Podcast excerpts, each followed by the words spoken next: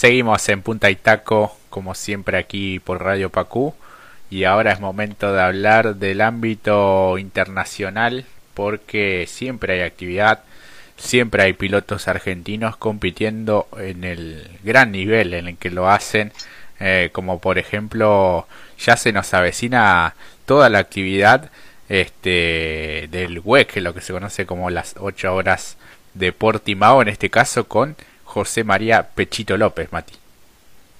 Sí, exactamente. Eh, en, una nueva fecha de lo que es el Mundial de Endurance Championship, esta vez con la presencia de Pechito López, eh, para una nueva fecha en lo que va a ser la divisional Hypercar junto con Toyota Azul Racing. Así que para los que quieren estar atentos al respecto de lo que pueda hacer el cordobés a nivel internacional, esta es la oportunidad. Mañana va a empezar recién la actividad, pero bueno, para allá poniendo esclareciendo un poco cómo va a ser el, cronograma y cómo va a estar presente la actividad desde mañana, eh, bien con respecto al horario. Todavía no está bien esclarecido, pero mañana ya van a ver los entrenamientos respectivamente, y luego ya para la clasificación y para el sábado ya tener la competencia de lo que va a ser la carrera de larga duración o por supuesto de las 8 horas de Portimao, justamente con la participación de Pechito López. Así es, así que bueno, estaremos atentos en nuestras redes también, siguiendo la campaña deportiva como siempre de Pechito López, que el otro día estaba recordando cuando compartió en sus historias eh, sus, propias maniobras, pero lo que habíamos este, eh, generado allí como contenido en las redes, la verdad que fue una de las mejores cosas que nos pasó en este casi año de que llevamos como punta y taco, Mati.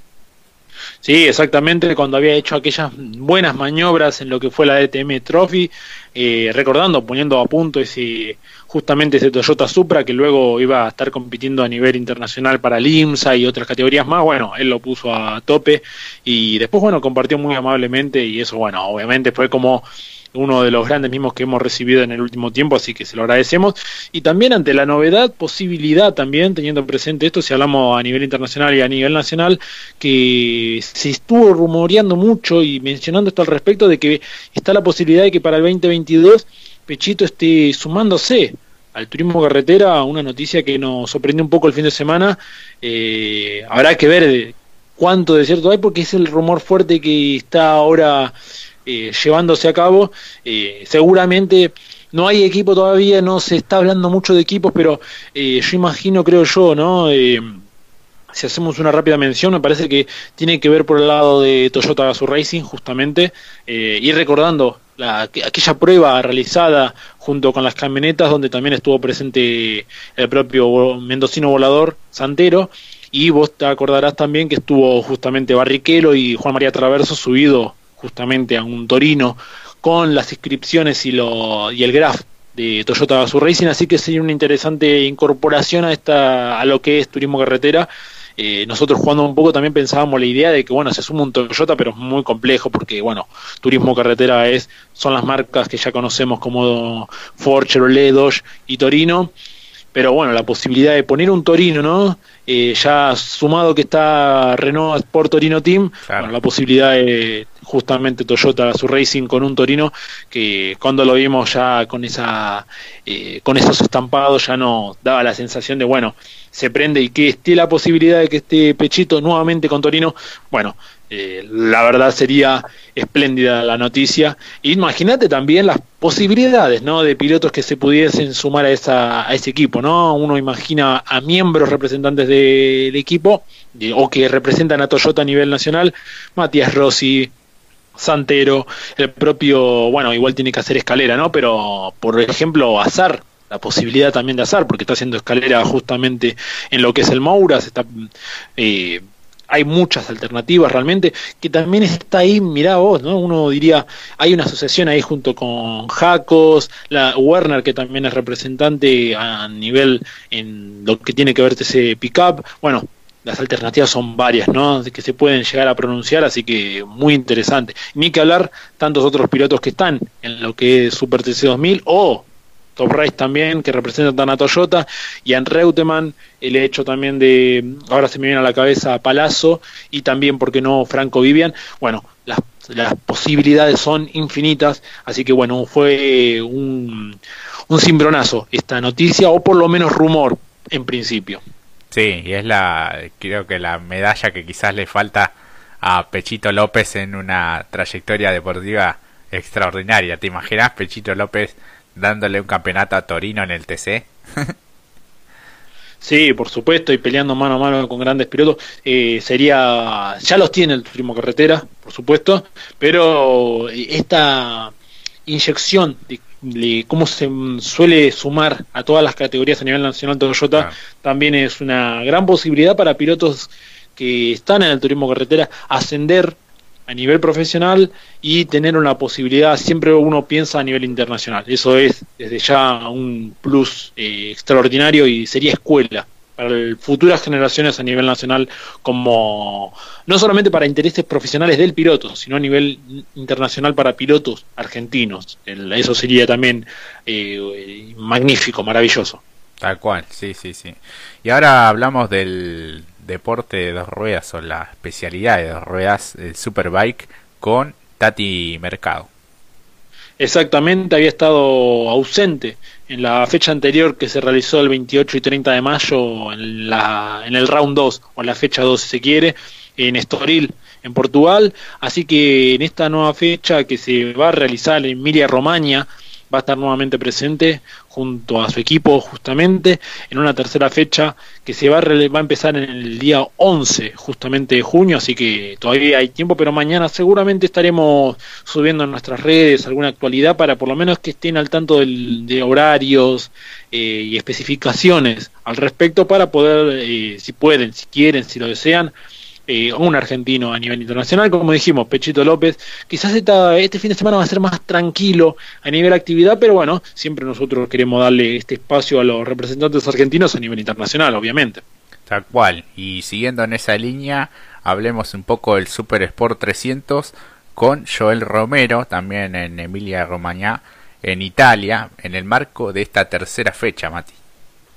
Sí, exactamente, acompañando justamente a vamos a tener a uno a un consolidado, ¿no? Tati Mercado a nivel a nivel internacional justamente en la especialidad mayor en el Mundial de Superbike y en la menor, en lo que como bien dijiste, en la Super Sport 300, también el día viernes empezando allá para nosotros muy temprano, a eso de las 5 de la mañana, va a empezar el entrenamiento 1 eh, tuvo una participación, una modesta participación. Recordemos que está en un equipo nuevo, que está ascendiendo, que está haciendo sus primeras pruebas, así que una, una Kawasaki, así que también una interesante posibilidad para ir viendo a jóvenes promesas a nivel internacional. Recordemos que también estuvo en, la, en el campeonato italiano de velocidad, así que un circuito que conoce, así que una posibilidad para todavía seguir haciendo eh, mecha o por qué no también haciendo escuela y ir subiendo peldaño por peldaño a nivel eh, profesional también una gran posibilidad, recordemos joven argentino, así que también una por partida doble actividad de dos ruedas, como bien dice mi amigo Jorge, así que vamos, vamos a también estar atentos a lo que pueda llevar a cabo, va a ser una interesante noticia la que pueda llevar a cabo por una cuestión de que está haciendo todavía todavía escuela y es su primera temporada en esta divisional, así que también muy importante para su desarrollo personal y profesional. Tal cual, sí, sí. Y hablando de categorías hiperprofesionales, ¿qué nos dejó un poco la Fórmula 1? El gran circo del deporte motor, en este caso victoria de Checo Pérez en Azerbaiyán en una carrera bastante cambiante, ¿no? Siempre se pone en práctica aquello que decían que las carreras no terminan hasta que se ve la bandera a cuadros. Sí, exactamente. Eh, fue un gran, muy buen gran premio realmente muy emocionante, eh, difícil de describir, pero cumplió como espectáculo. Eh, vos sabrás que yo soy medio hater de los circuitos que son así como callejeros, pero este circuito está desde el 2015. Entonces, eh, a mí particularmente no es de los que más me gusta, pero hay que decir la verdad, cuando dan en el clavo, dan, claro, cuando dan en el clavo, eh, dan en el clavo y fue espectacular. Tiene sus cosas buenas y malas, pero me parece que es como que nunca defrauda, ¿no? No, por, por supuesto, y más cuando ves que ya se consolida en, el, en lo que, como bien dijiste, en el gran circo y en el calendario, que eso no es poca cosa. Algunos dirán, bueno, pero en el 2020, bueno, recordando lo que sucedió en el 2020, era obvio que no iba a estar, pero retornó y volvió con creces, con un, eh, una no, no solamente una carrera, porque si nos ponemos a en pendiente en, todo, en cada una de las cosas que dejó fue un fin de semana con muchos errores, visitas al muro, eh, pasadas de frenada, eh, los Mercedes que estuvieron deslucidos, eh, una clasificación con cuatro banderas rojas, cuatro banderas rojas, no, no, no, no, escucharon mal, e incluso en una condición de pista seco, o sea, no estamos hablando de lluvia, no, no, seco, por lo técnico y difícil que es, pero también ofreciendo lugares para el sobrepaso. Entonces vimos accidentes en la Q1, Q2 y Q3, una pole que la verdad sorprendió porque esta vez le cayó bien la bandera roja a, justamente a Leclerc. No fue como en Mónaco que él produjo la bandera roja, no, la produjo su compañero de equipo, pero se quedó con la pole nuevamente. Sorprendió, la verdad, que lo que puede hacer este piloto monegasco con esta Ferrari es increíble, porque bueno, en carrera, si nos metemos ya de lleno, no tuvo la misma repercusión, mantuvo hasta donde pudo a Hamilton, después a los Red Bull se nota que está un escalón más abajo, pero después, bueno, justamente concretando una buena actuación con lo que puede ofrecer esa Ferrari, pero que viene ascendiendo eh, progresivamente fecha a fecha. Pero la verdad que, eh, como dijiste al principio, ¿cómo por qué es tan atractivo? Eh, porque si uno ve, o por lo menos yo al principio, decía, bueno, a ver, lo que pasa es que tiene una recta larga y una curva 1 que de 90 grados no, no, no es agradable. Pero después vos ves el segundo sector, el tercer sector, eh, cómo contrasta, eh, por lo menos, esto no tiene que ver a nivel deportivo, pero sí los edificios. Eh, en tiempo, hay algunas edificaciones muy viejas y otras muy novedosas, muy nuevas, muy contemporáneas, contrasta constantemente, y la parte del bosque también, porque se ve una parte de arboleda junto al castillo y a lo que es la parte de la, como si fuese el Congreso, y bueno, vos te da otra, espectáculo, ¿no? por lo menos a la vista. Como decía yo de Emilia Romagna, es un circuito con tanta historia, el de San Marino, eh, cada curva eh, respiras automovilismo. Acá no sé si respiras tanto automovilismo, pero sí ofrece algo a la vista que te da satisfacción verlo. Así, y también incluso un castillo en una parte. Eh, tiene, tiene muchas cosas atractivas. Pero bueno, si nos vamos a lo que rápidamente, a ver, ¿empezamos por lo de Mercedes o vamos por lo de Checo? ¿Qué de las dos cosas te gustaría que desarrollemos? Las dos cosas, pero bueno, vamos a ver por tiempo. Eh, lo de mm, lo de Mercedes leía, bueno, opiniones calificadas, obviamente algunos pilotos eh, argentinos también, en el caso, bueno, de Norberto Fontana, eh, opinaban sus redes sociales respecto a lo que fue la largada de Hamilton. y este dispositivo, por así llamarlo, este break Magic, que es el que calienta los frenos. Eh, y él cree que bueno, eso, eso se sobrecalentó y por eso no frenó. Eh, ¿Crees que puede ser por allí también, Mati? Eh, mira, me pasan dos cosas. En primer lugar, el... me, sorprende un poco porque, bueno, propiamente, como bien dijiste, Mercedes dijo, no, lo que pasa es que se accionó justamente el Magic Button y se olvidó de quitarlo, Hamilton. Y vos me decís, o sea, están a punto de largar. Ves que hay humareda alrededor. Hamilton, me, van a decir que no lo ve, o sea, no, loco, eso no lo podría entender. Eh, me, suena raro, como también lo de Botas, que después lo vamos a desarrollar, porque digo, eh, llegó a la curva, ¿no? Y después agarró la interestatal E119 que te lleva justamente a Rusia, o sea, ah, pero mira vos, mi viejo, o sea, estoy en Rusia, o sea, me olvidé de, desactivar el botón, me es raro. Pero si es así, eh, a ver cómo lo puedo llegar en, cómo lo podemos encasillar. Si es de ser así, vemos a un Mercedes, un equipo Mercedes y a un Hamilton nervioso, nerviosísimo, porque no se les puede olvidar apagar un botón, me parece a mí. Más allá de todos los interruptores que tienen en un volante, ¿no? Esto también hay que entenderlo. Pero veíamos a un Hamilton contundente en las últimas temporadas que no desalineaba. Y ahora le están pasando todas. O sea, empezó a haber este clima de tensión, me parece a mí, en función de la presión que lleva el torneo y que se están arrimando mucho los Red Bull. ¿Se entiende? Porque incluso él mismo dijo, no los puedo alcanzar, no los puedo no les puedo dar casa. El alerón trasero levanta más velocidad que los nuestros y todo el tiempo siguen los Team Radio que se podían escuchar en la transmisión. Y la verdad que si uno se pone a ver como que poco a poco los Red Bull los van poniendo contra las cuerdas. Y cuando está contra las cuerdas es cuando ahí también tiene que florecer el campeón. Que todavía no lo veo. Y que muchas veces, lo he dicho el año pasado, cuando se ha visto medio acorralado en alguna carrera, ha sacado a relucir esa chapa.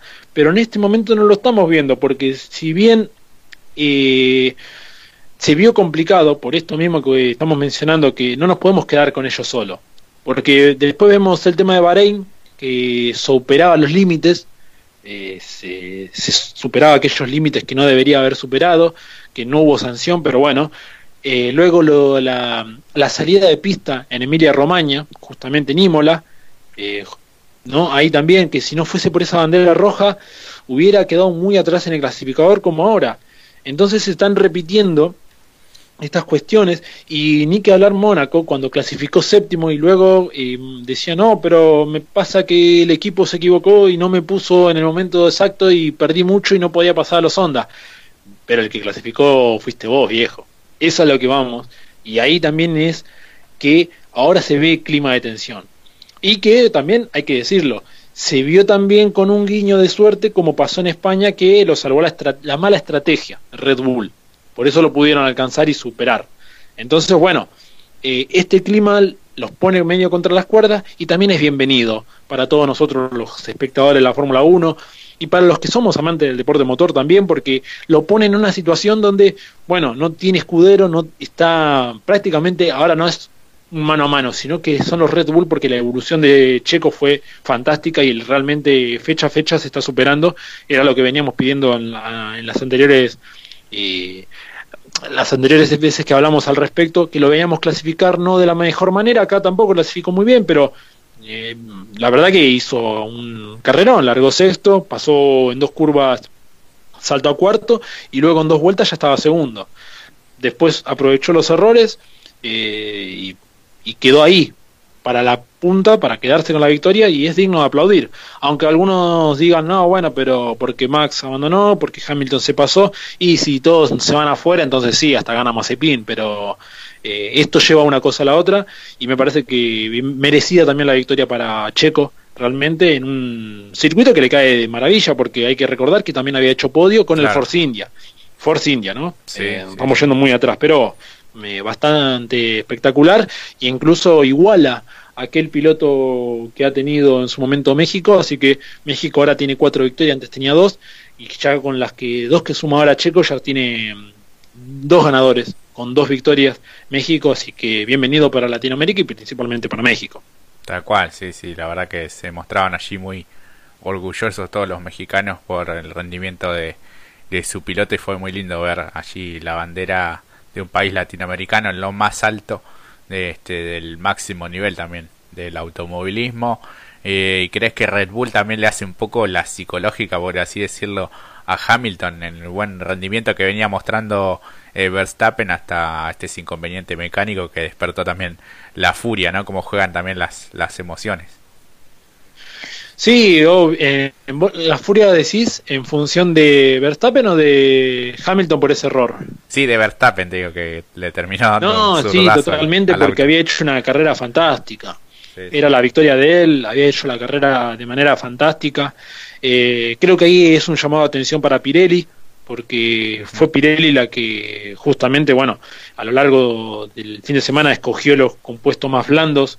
Eh, hay una gama, ¿no? Los C1 a C5 y escogieron lo eh, del C3, ¿no? O sea, duros, blandos y medio, pero desde a partir del C3, C4 y C5. Son los más, con los que tienen una gama más, eh, más blando. Entonces, eh, llevaron justamente la anterior, la, última vez, allá por 2019, el, el, C2, el compuesto, el C2 justamente, para ser duro, y a nadie, nadie lo usó. Entonces dijeron, bueno, si nadie lo usa, justamente entonces vamos a ir con los más duros, con el C3 en adelante. Y todos los equipos apostaron a eso justamente por una cuestión de que por Pirelli, que planteó la idea de, ojo que es, a una parada, salir con los blandos y después los blandos. Bien, y bueno, tiramos con eso.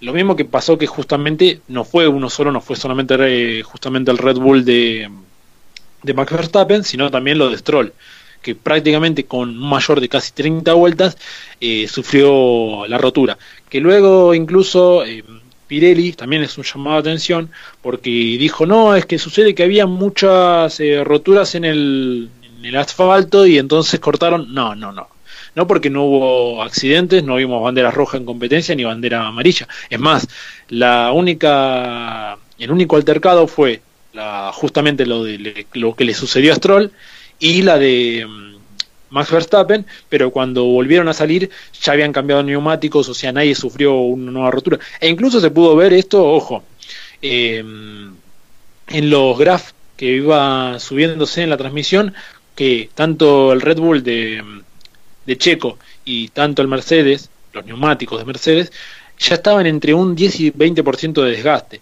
Entonces, los equipos también, en parte me parece, tienen culpa porque ya sabían, tenían en claro que podía llegar a estar esta variable. Pero claro, nadie va a arriesgar si uno entra, ah, no, entonces yo no entro porque justamente aprovecho a sumar una posición más. Tal cual. Y después, más allá de la enorme actuación de Checo Pérez, para destacar lo de Fettel, que quedó segundo, tomándose un poco de revancha y demostrando, eh, igual no tiene nada que demostrar, ¿no? Pero que sí está a la altura de seguir siendo competitivo en la Fórmula 1 y lo de Gasly también, quienes fueron los integrantes del podio. Sí, sí, totalmente. Creo que lo que bien decís vos, me parece que si uno no pudo ver la carrera porque no fue en vivo, no, no fue en vivo, no, no se transmitió al final, eh, hay otros tramoyos para verlo, pero bueno, el que no tiene justamente el pack, eh, me imagino que si habrá visto ese podio de Checo Pérez, Fettel y Gasly, dijo, pero acá qué pasó, y lo ve a Hamilton 15, bueno, 14, 15, perdón, porque tuvo un reposicionamiento por la sanción a Latifi, por el, exceso, por quedarse en pista cuando había bandera roja. Entonces, bueno, lo de Fettel, sensacional, soberbia la actuación en carrera, creo que fue una carrera donde nos obligaba a estar atento a todo, porque, eh, como bien dijiste, Fettel logra un segundo puesto que es para aplaudir, no tengo dudas. Gasly consigue su tercer podio eh, de manera consecutiva, porque recordemos Brasil 2019, 2020 y 2021 ahora. Lo de Alonso en la relargada fue fantástico, porque también hay esto lo mismo que decíamos sobre Tedeschi. Aquí lo mismo. Eh, Alonso en un momento larga décimo y aprovecha cuando todos estaban por sacar o superar una posición, él aprovechó y metió cuatro. O sea, pasó de 10 a sexto y termina sexto. Así que eso también es para resaltar, al igual que lo de Kimi que se metió décimo.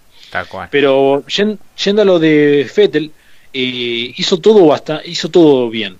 Primero en la cual se metió en quali 2, metiéndose P11, eh, puesto 11, salió 11 y se metió noveno en casi en menos de dos tres curvas después metió un ritmo brutal para hasta incluso eh, alargar la parada de boxes, salió de la parada de boxes, metió, se metió séptimo, volvió a pisar fuerte, siguió apretando al punto que eh, si no chocaba, esto es increíble, pero si no chocaba Stroll, Vettel podía haber dado casa a Leclerc.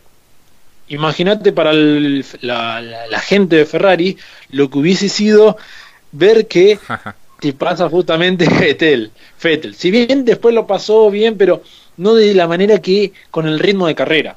O sea, no solamente te pasa un Aston Martin, te, pasa Fettel. Entonces, chapó para Fettel que merecida. Y como decíamos, si algunos estaban como que no, bueno, Checo se la encontró la victoria, entonces como Fettel se encontró con el segundo puesto.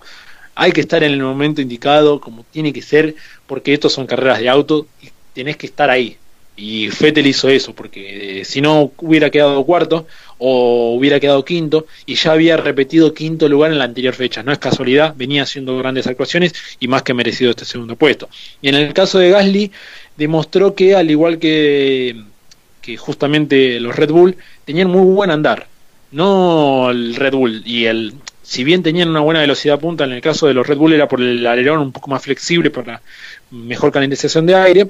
Eh, el motor Honda funcionó de maravilla porque Gasly, siendo de Alfa Tauri, metió el tercer lugar, así que también muy bueno. Y porque además en la Quali 3 metió un giro espectacular donde hizo primer y segundo sector con récord y después en el tercero lamentablemente no pudo redondear porque en el tercer sector sí o sí necesitas rebufo y como no estaba su noda obviamente nadie te va a hacer rebufo esto es claro Eh, no sé si era para Paul, pero sí estaba para un segundo o tercer lugar, porque bueno, si uno después lo ve, estaba a, prácticamente 200 milésimas, uno dirá, bueno, 200 milésimas no es, es mucho, poco puede ser, dependiendo para cada uno, esto es Fórmula 1, y recordemos que son detalles, pero bueno, siempre estuvo en top 5, así que también vale la pena mencionarlo, y se metió tercero y siguió en batalla y hasta incluso se perdió un poco de foco lo que hizo, y es bueno que lo traigas a colación porque, bueno, como decíamos, Checo, Vettel, Alonso, Kimi, pero después en la relargada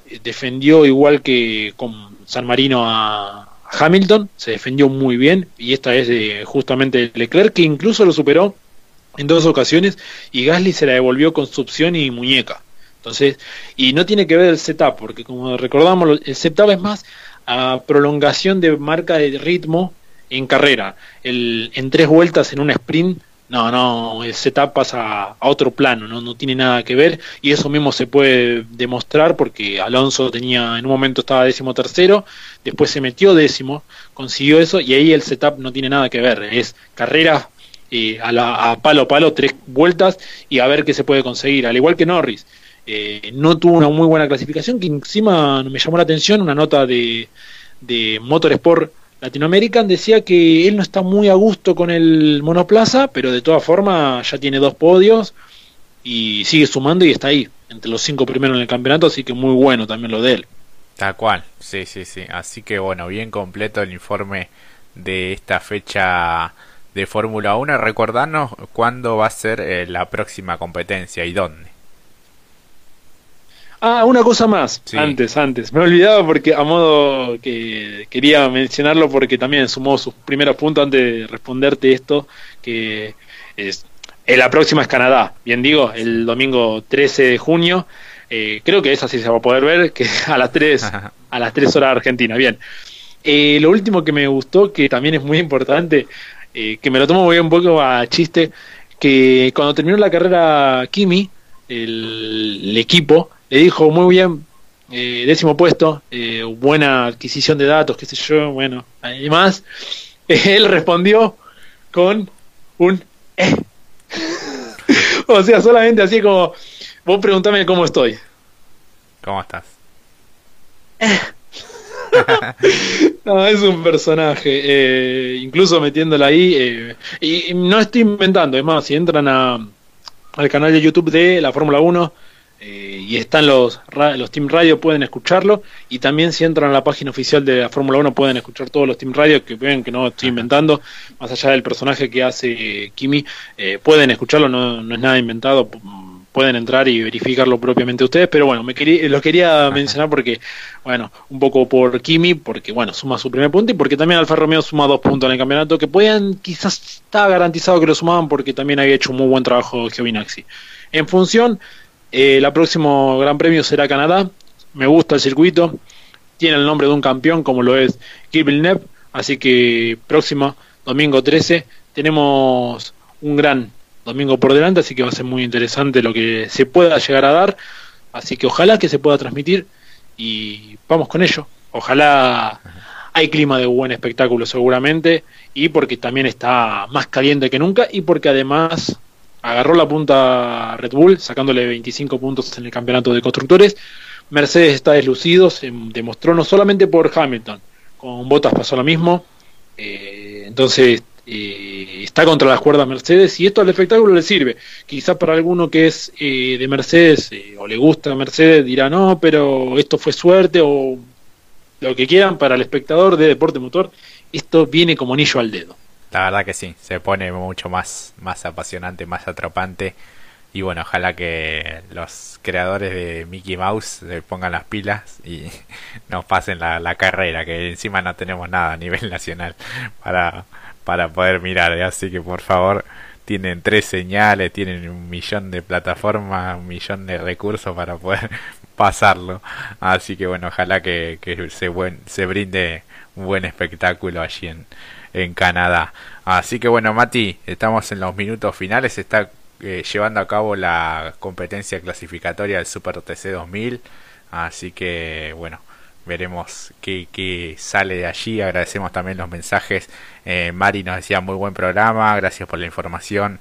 Eh, Dios quiera que vuelva el automovilismo los fines de semana. También nos decía lindo reportaje del piloto. Felicitaciones por todo. Este, abrazos. Bueno, Robbie también hacía buena nota. La de Lucas Tedeschi. Bien llevada adelante por ustedes. A los grandes medios les pasa. Ustedes son grandes, por eso les pasa adelante.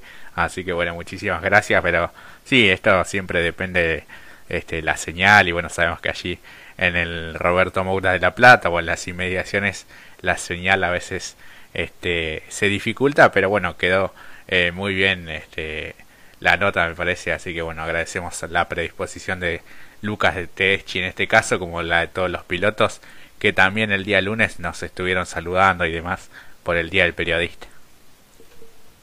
Sí, exactamente, hasta incluso al equipo, el azul eh, competición, donde justamente corre y está teniendo una gran, un gran año, justamente Renzo Testa también, nos, nos llegó el saludo, así que bueno, desde ya agradecerles a todos y bueno, estaremos aquí para la próxima, eh, desarrollando justamente todo lo que deje el ámbito motor a nivel nacional y, por qué no, también el ámbito internacional, que hay mucho, por cierto, eh, así que a la expectativa de lo que nos pueda llevar a acontecer estos días siguientes de Deporte Motor. Así es, así que bueno, también un gran abrazo a toda la familia de Carlos Marinkovic, que lamentablemente nos dejó el día lunes pasado por la mañana trascendió la noticia, venía luchando ya contra el COVID, lo había superado, pero bueno, un cuadro de salud este, se terminó complicando y, falleció a los 77 años.